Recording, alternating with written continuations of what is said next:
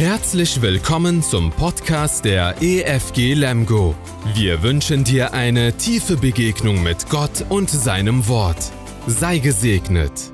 Herzlich willkommen alle zusammen.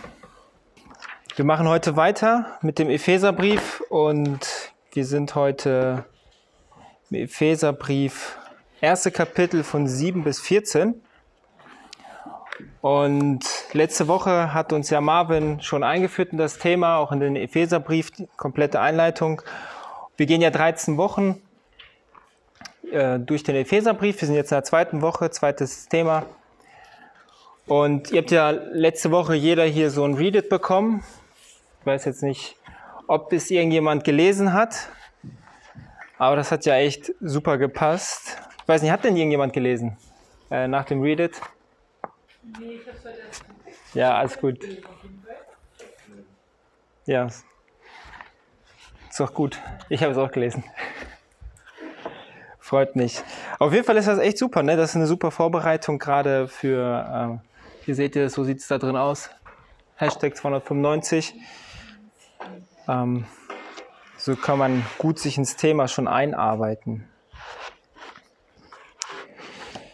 Ja, Marvin hat uns letzte Woche in die ersten geistlichen Segnungen schon hineingeführt in das Thema.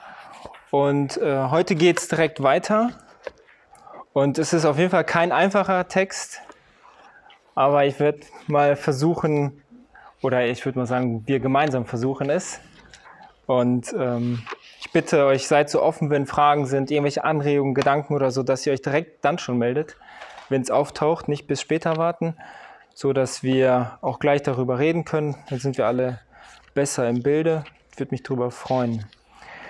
Bevor ich aber anfange, würde ich jetzt einfach noch mal gerne beten. Vater, ich danke dir, dass wir hier zusammenkommen dürfen. Danke, dass du uns das so aufs Herz gelegt hast und äh, dass wir durch dieses, diese Themenreihe gehen, gerade durch dieses Buch. Ähm, Herr, ich bitte dich, dass du durch mich redest, dass dein Wort hier verkündet wird, dass wir daraus lernen dürfen, dass wir ja einfach aus deinem Wort schöpfen können. Neue Kraft für den Alltag. Ich danke dir, dass du mitten unter uns bist. Amen.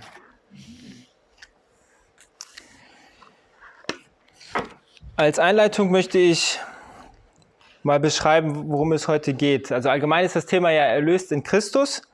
Also allgemein, das, das ist der Gedanke des Epheserbriefes.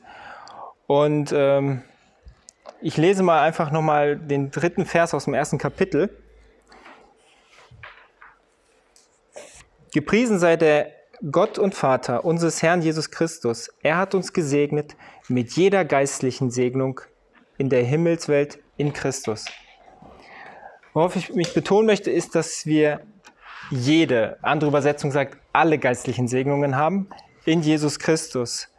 Und das wurde mir auch wieder bewusst und auch gerade diese Woche habe ich gemerkt, was brauche ich? Ich brauche dies, ich brauche das. Manchmal sind das auch so Sachen, die vielleicht lebensnotwendig sind. Angenommen, ein geht's krank oder so. Ich brauche jetzt Gesundheit. Ich brauche ähm, Hilfe bei einer Prüfung oder so. Das ist immer der Blickpunkt auf sich selbst. Und hier macht uns Apostel Paulus in diesem Brief macht er uns klar, was haben wir in Jesus. Wenn wir einen Blickpunkt auf Jesus werfen, dann merken wir, in Christus habe ich alles.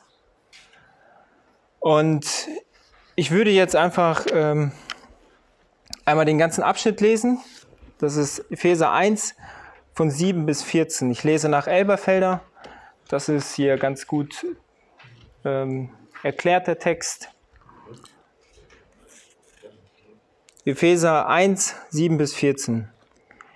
In ihn haben wir die Erlösung durch sein Blut, die Vergebung der Vergehungen, nach dem Reichtum seiner Gnade, die er uns reichlich gegeben hat in aller Weisheit und Einsicht.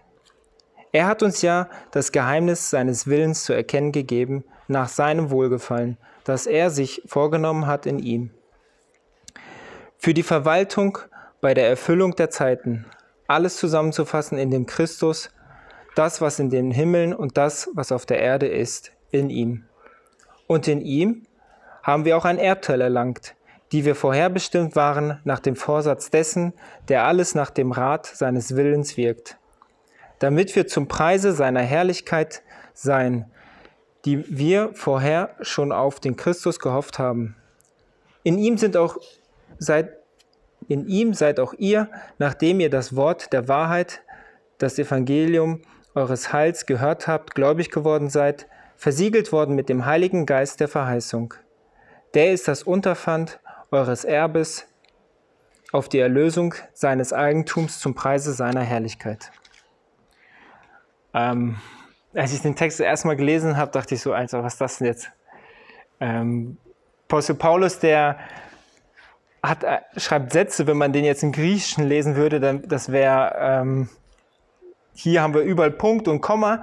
Und das ist aber, ich glaube, von Vers 3 oder Vers 4 oder so bis Vers 14 ist das ein kompletter Satz. Und früher haben die die Sache, Sätze komplett anders, anders ähm, geschrieben, komplett verschachtelt. Und äh, wenn man dann sich mit einem Satzschaubild zum Beispiel an diesen Text ranwagt, dann erkennt man, was eigentlich in dem Text drin steht und worum es geht. Und ihr habt ja auch alle diese Arbeitsblätter. Da könnt ihr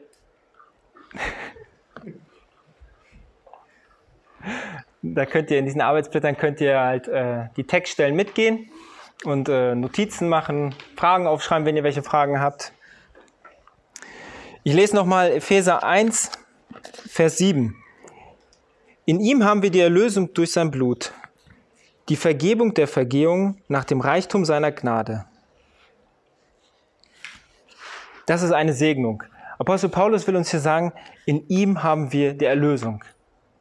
Jesus Christus ist für uns ans Kreuz gegangen. Also Jesus ist für uns. Er hat wirklich den kompletten, kompletten Preis gezahlt. Ähm, kompletten Preis, sein komplettes, sein Blut war der komplette Preis für, für unsere Erlösung. Und dazu möchte ich Römer 3, Vers 24 lesen.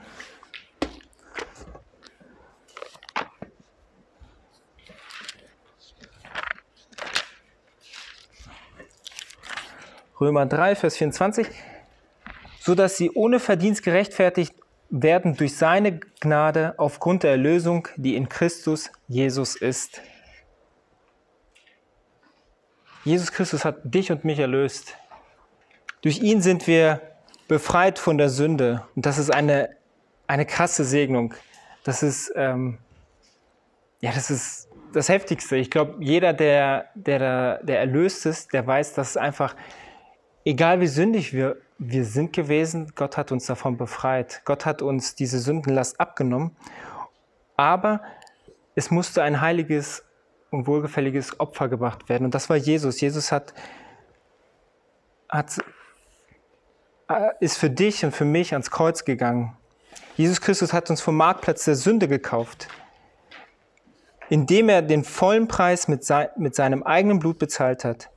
Erlöst sein bedeutet also aus der Sklaverei freigekauft sein. Also wir sind von der Sündensklaverei freigekauft. Jetzt könnte man sagen, ja, aber ich sündige doch immer noch. Ja, das tun wir alle. Also ich bin nicht frei von Sünde. Und ich glaube, keiner würde das sagen, dass er selber frei ist. Ähm, aber was, was so wunderbar ist, dass die Sünde mich einfach nicht mehr regiert. Denn jetzt habe ich einen neuen Meister. Also Jesus ist der König in meinem Leben. Und dazu lese ich Römer 6, 11 bis 14.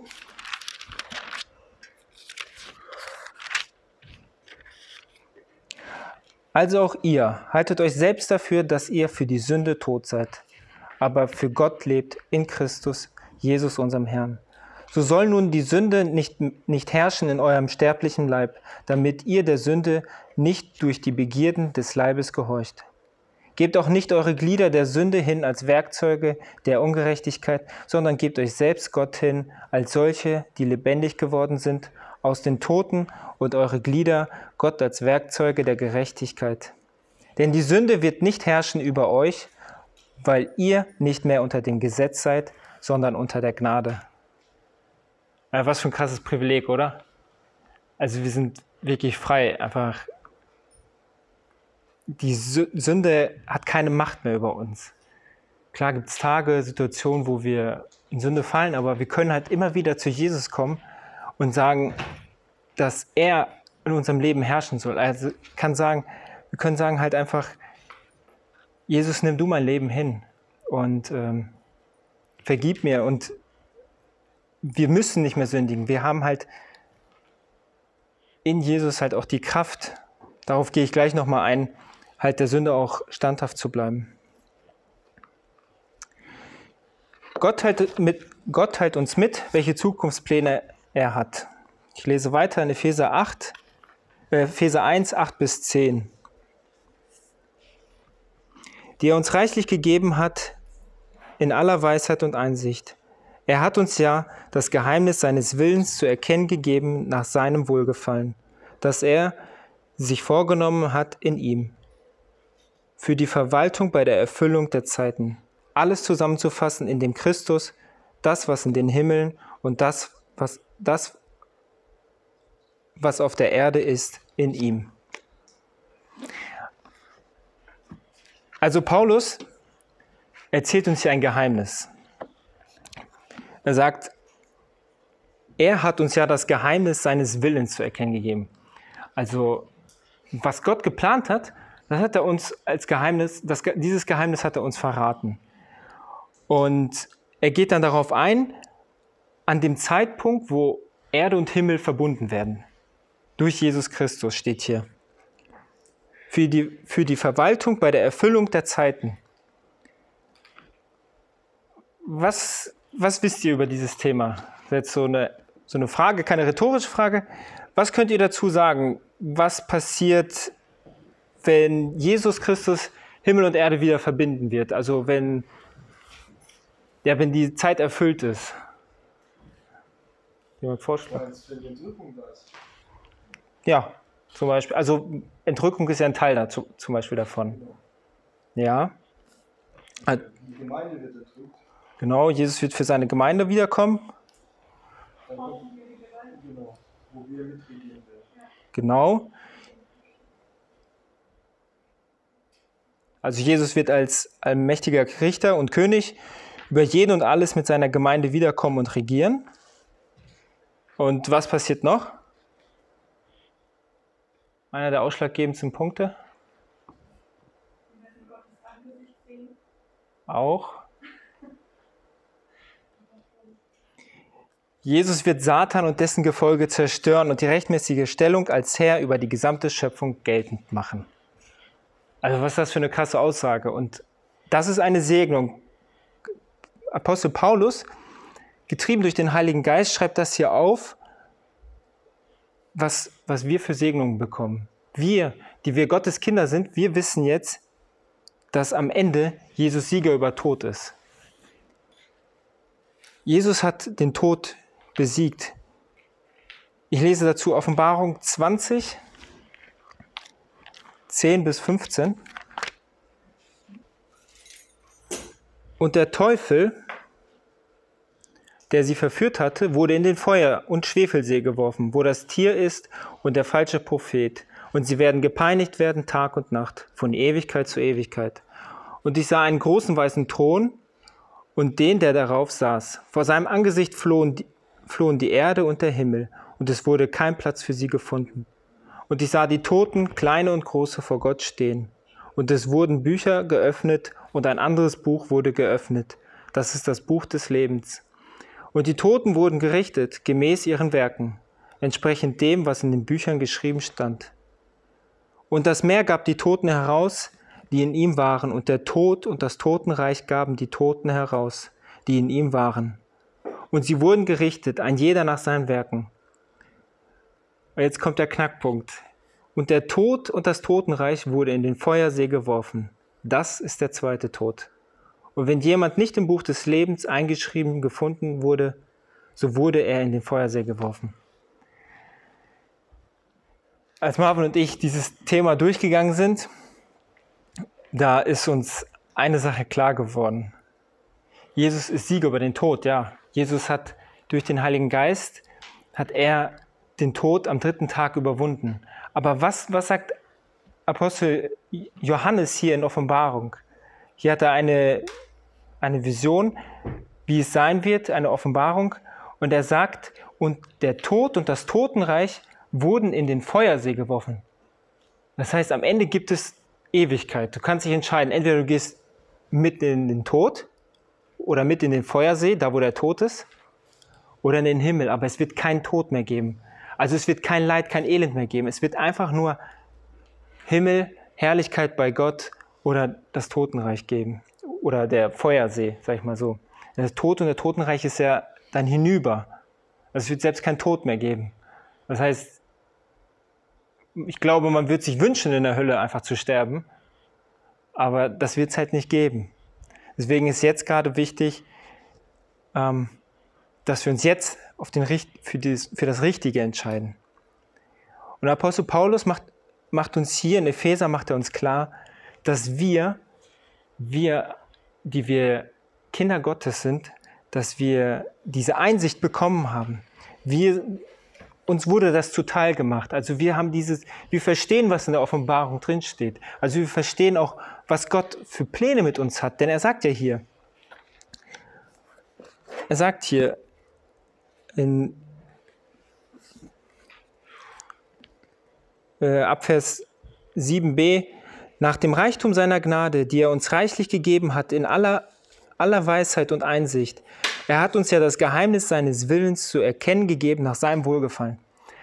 Also das, was Gott mit uns, was Gott am Ende vorhat, das hat er uns jetzt schon gesagt. Er hat gesagt, Leute, ihr müsst keine Angst haben. Am Ende wartet was richtig Schönes auf euch. Und ich, ich sage euch das. Gott müsste uns das nicht sagen. Gott sagt, Gott ist Gott. Gott ist der Herrscher. Er hat uns erschaffen. Er ist unser Schöpfer. Aber er sagt, ich will euch kundtun. Und ich will, dass ihr das versteht. Und hier möchte ich dann eine Bibelstelle lesen, Markus 14, ab Vers 61, wo es zu erkennen gibt, ähm, was für ein Privileg wir haben. Markus 14, ab Vers 61. Hier geht es darum, dass Jesus vor dem Hohen Rat ist. Also kurz bevor Jesus gekreuzigt wird, hier ist, äh, wird Jesus angeklagt und jetzt lese ich ab Vers 61. Er aber schwieg und antwortete nichts. Wieder fragte ihn der Hohepriester und sagte zu ihm, Bist du der Christus, der Sohn des Hochgelobten? Jesus aber sprach, Ich bin's. Und ihr werdet den Sohn des Menschen sitzen sehen, zur Rechten der Macht und kommen mit den Wolken des Himmels. Da zerriss der Hohepriester seine Kleider und sagte, was brauchen wir weitere Zeugen? Ihr habt die Lästerung gehört. Was meint ihr? Und sie fällten alle das Urteil, dass er des Todes schuldig sei. Und etliche fingen an, ihn anzuspucken und sein Angesicht zu verhüllen und ihn mit Fäusten zu schlagen und zu ihm zu sagen, Weissage. Und die Diener schlugen ihn ins Angesicht. Also die Leute, die da ringsherum standen, die waren eindeutig blind, also die waren geblendet vom Satan. Und genauso waren wir auch. Bevor wir zum Glauben an Christus kamen, waren wir im Dunkeln von Satan geblendet. Wir haben die Wahrheit nicht erkannt und nicht gewusst, was in Zukunft geschehen würde. Und Jesus sagt hier selber, ich bin's. Er bestätigt damit, dass er Gottes Sohn ist.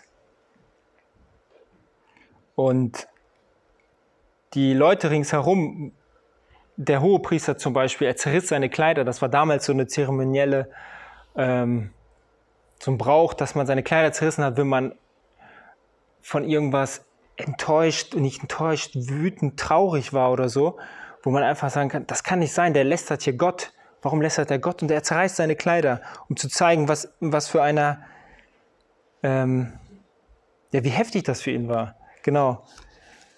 Aber wie heftig ist das, dass Apostel Paulus uns hier sagt, diese zweite Segnung, dass wir keine Angst vor der Zukunft haben müssen, weil Gott hat uns offenbart, was passieren wird. Und wir haben jetzt die Möglichkeit, zu sagen, ja, ich möchte den Weg mit Jesus gehen und ja, ich möchte in den Himmel. Gehen wir weiter zur dritten Segnung. Gott hat den Gläubigen ein Erbe mit dem Herrn Jesus versprochen. Ich lese Epheser 1, Vers 11. Und in ihm haben wir auch ein Erbteil erlangt, die wir vorherbestimmt waren nach dem Vorsatz dessen, der alles nach dem Rat seines Willens wirkt Wir sind vorherbestimmt und wir haben dieses Erbe erlangt. Was, wie krass ist das? Also es ist einfach heftig, dass wir vorherbestimmt sind. Also vor Anbeginn der Zeit hat Gott uns schon auserwählt. Und wir werden von Ewigkeit zu Ewigkeit mit ihm herrschen. Ich lese Vers 12. Damit wir weiter zum Preise seiner Herrlichkeit seien, die wir vorher schon auf den Christus gehofft haben. Das heißt, wir haben auf Christus gehofft, aber wir sind auch vorherbestimmt gewesen. Gott hat uns auserwählt. Jeder himmlische geistliche Segen wurde uns als ein Geschenk gegeben. Wir haben nichts dazu getan.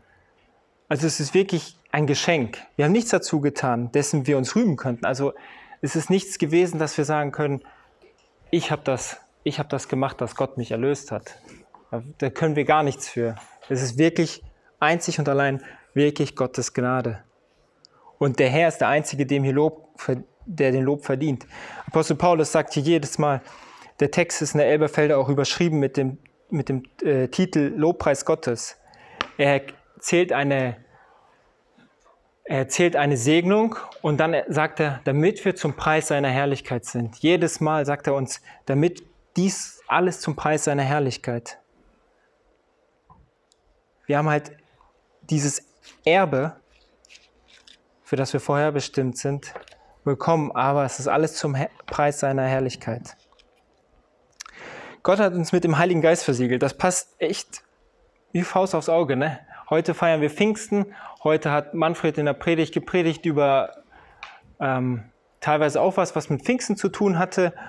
Und wie schön ist das, dass wir, dass das, das war nicht geplant von uns, das hat Gott so geführt, dass wir jetzt heute an Pfingsten darüber reden, wie wir mit dem Heiligen Geist versiegelt wurden. Und das ist ja nur möglich gewesen, weil Jesus äh, gestorben ist und dann für uns in den Himmel gefahren ist und er hat gesagt, ich werde einen Tröster senden, der euch durch die Zeit tragen wird. Ich lese Vers 13. In ihm seid auch ihr, nachdem ihr das Wort der Wahrheit, das Evangelium eures Heils gehört habt, gläubig geworden seid, versiegelt worden mit dem Heiligen Geist der Verheißung. Das ist echt das Krasse, dass er, er hätte uns nicht diese, die, die Gabe geben können, dass wir das verstehen, dass wir seine Zukunft verstehen. Er hätte uns die Zukunft nicht, nicht sagen müssen. Nichts hätte, nichts hätte er uns sagen müssen, aber er, er macht uns das kund, weil er uns einfach liebt und noch näher zu ihm ziehen will. Er will uns einfach helfen, durch diese Zeit zu gehen. Also ich finde das auch krass, wie Apostel Paulus das hier so eindeutig beschreibt. In ihm seid auch ihr, nachdem ihr das Wort der Wahrheit, das Evangelium eures Heils gehört habt, gläubig geworden seid, versiegelt worden mit dem Heiligen Geist. Also in ihm seid auch ihr versiegelt worden mit dem Heiligen Geist, also wenn man das jetzt so aufteilt. In ihm seid auch ihr, und dann erklärt er, wann war das? Als ihr das Wort der Wahrheit gehört habt, das Wort des Evangeliums. Und in dem Moment, wo wir, dann erklärt er, sagt er weiter den Zeitpunkt, gehört habt und gläubig geworden seid, ab dann haben wir den Heiligen Geist. Und da brauchen wir keine Geistestaufe oder so. Da ist einfach, das ist einfach nur krass, dass Gott uns hier wirklich den, den Heiligen Geist äh, äh, gegeben hat. Und er sagt hier, es ist, der Siegel ist wenn man jetzt das so guckt, der Siegel war damals die Bestätigung der Identität. Und ich möchte euch hier einen, einen kleinen Text aus dem Kommentar vorlesen. Die Versiegelung, von der Paulus spricht, bedeutet ein Erkennungszeichen auf einem Brief, Vertrag oder anderem Dokument. Dadurch wurde dieses Dokument offiziell unter dessen Autorität gestellt, dessen Stempel der Siegel trug. Das Siegel repräsentiert vier grundlegende Wahrheiten. Erstens Sicherheit, zweitens Echtheit, drittens Eigentum und viertens Autorität. Und Gott sagt, ihr seid nicht nur meine Kinder, er sagt, ihr seid mein Besitz. Er hat uns von der Sünde freigekauft vom Markt und sagt, ihr seid, ihr gehört jetzt zu mir. Und genau das möchte ich euch noch kurz vorlesen anhand einer anderen Bibelstelle aus Römer 8, 38 bis 39. Ja, Daniel schmunzelt schon, Daniel weiß schon, worum es geht, ne? Denn ich bin gewiss, dass weder Tod noch Leben, weder Engel noch Fürstentümer noch Gewalten, weder Gegenwärtiges noch, noch Zukünftiges, weder Hohes noch Tiefes noch irgendein anderes Geschöpf uns zu scheiden vermag von der Liebe Gottes, die in Christus Jesus ist, unserem Herrn. Amen. Was ist das für ein Hammervers? Also, Hammer. Ich glaube, das muss meiner auch werden. Also, Jesus gibt uns wirklich dieses Siegel und nichts kann uns davon trennen. Weil der Teufel kann noch so oft um die Ecke kommen, aber wir bleiben seine Kinder. Wir bleiben sein Besitz.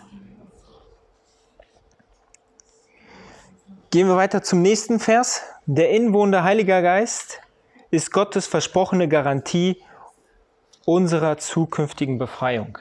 Ich lese erstmal in der Elberfelder, Epheser 1, Vers 14.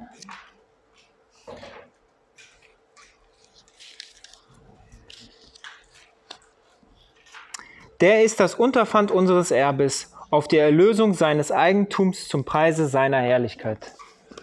Und hier hinter mir seht ihr das in der NGÜ. Der ist die Anzahlung auf unser Erbe, auf die Erlösung seines Eigentums hin bis zum Preis seiner Herrlichkeit. Das ist doch krass, oder? Also, wir bekommen schon dieses Erbe, dieses Erbe, dass wir im Himmel bei Jesus sein werden. Ah, genau, hier, äh, da jetzt die NGÜ. Der Heilige Geist ist gewissermaßen eine Anzahlung, die Gott uns macht.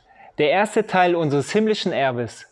Gott verbirgt sich damit für die vollständige Erlösung derer, die sein Eigentum sind. Und auch das soll zum Ruhm seiner Macht und Herrlichkeit beitragen.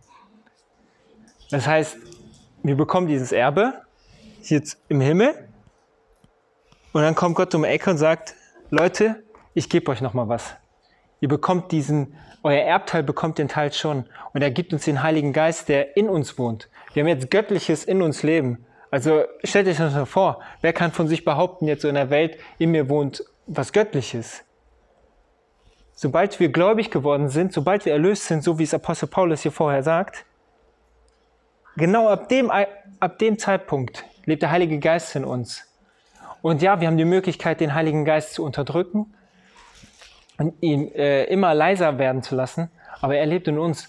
Und wenn wir auf ihn hören und lernen, ihn zu verstehen, so können wir viel besser die, die, die, die Sünden des Alltags, die, die Aufgaben, die, die äh, Herausforderungen des Alltags besser überstehen.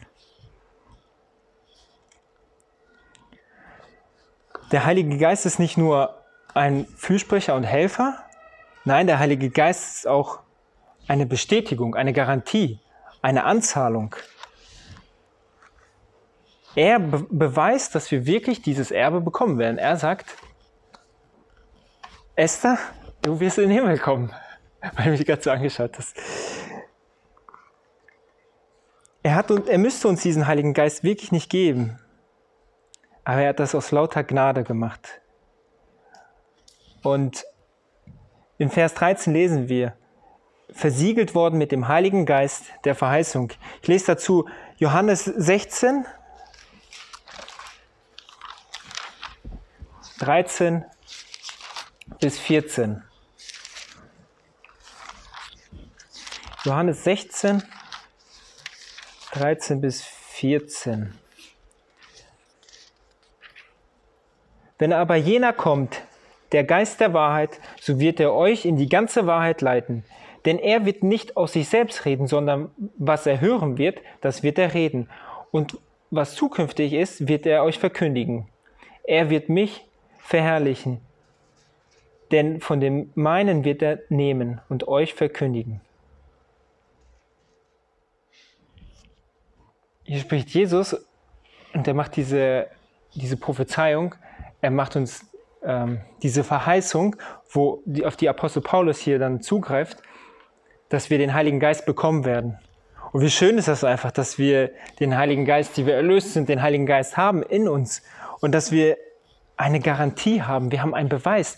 Wir, wir, wir werden bei Jesus in Ewigkeit sein. Es ist einfach krass, wenn man daran denkt und das sich vor Augen führt, dass wir auf ewig bei Jesus sein werden.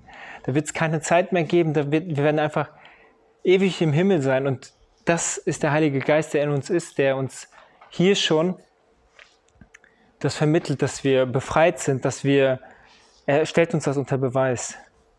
Ich lese noch Römer 8, Vers 11.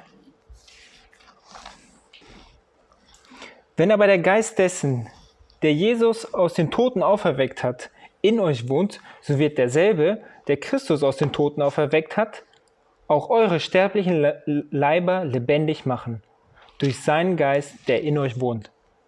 Was ist das hier für eine krasse Aussage? Also vor 2000 Jahren, ich denke mal, jeder glaubt daran, dass Jesus von den Toten auferstanden ist. Ansonsten würden wir uns wahrscheinlich hier nicht treffen, wer daran nicht glauben würde. Ähm, Jesus ist für uns ans Kreuz gegangen und der Heilige Geist, hier steht, wenn aber der Geist dessen, der Jesus aus den Toten auferweckt hat, das heißt, der Heilige Geist hat Jesus auferweckt. Jesus hat den, den, den Tod überwunden und dieser Geist lebt in uns. Das heißt, wir müssen gar keine Angst vor der Zukunft haben, die wir erlöst sind. Wir sind frei von jeglicher Angst. Wir müssen nicht zu irgendeinem Wahrsager laufen und uns irgendwie Bestätigung holen, was in der Zukunft passiert. Nein, wir haben den Heiligen Geist in uns und der Heilige Geist macht uns klar, dass wir auf ewig bei Jesus leben werden.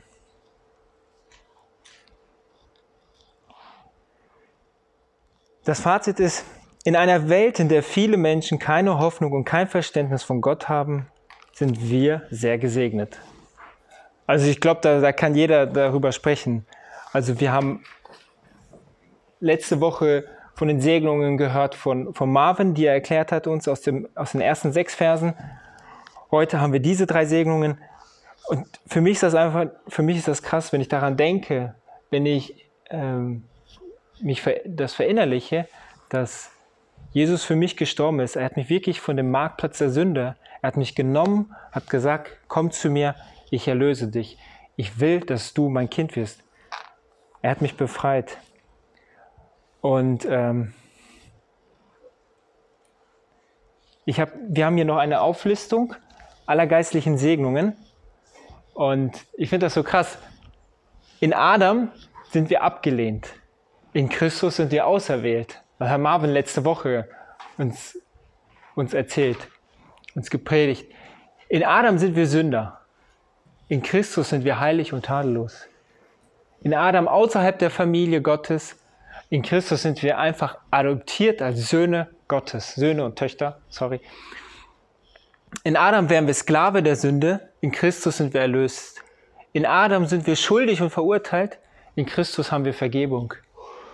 In Adam sind wir ohne Erkenntnis, in Christus haben wir Erkenntnis über Gottes Plan.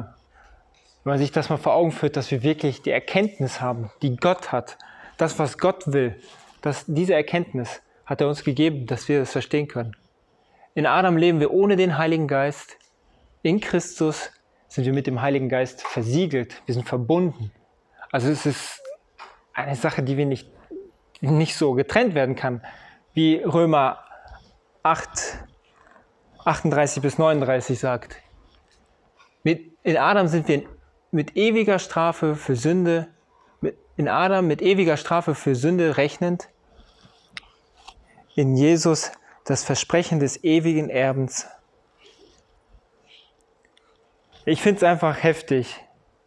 Ich finde es richtig krass, dass ähm, wir in Christus dieses Erbe bekommen haben und dieses Erbe auf uns noch wartet. Dieses, wie Jesus sagt, als er in den Himmel gefahren ist, ich gehe, um Wohnungen für euch zu bereiten.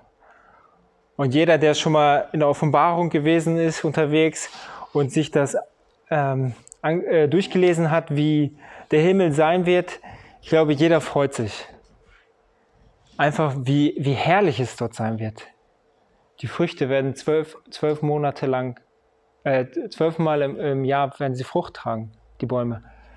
Ähm, die Straßen werden aus Gold sein. Also es ist, ich glaube, wir können es das gar nicht ausmalen mit, unser, mit unserem Kopf, wie wir unsere Leiber sein werden. Wir werden einen neuen Leib bekommen. Es ist einfach heftig.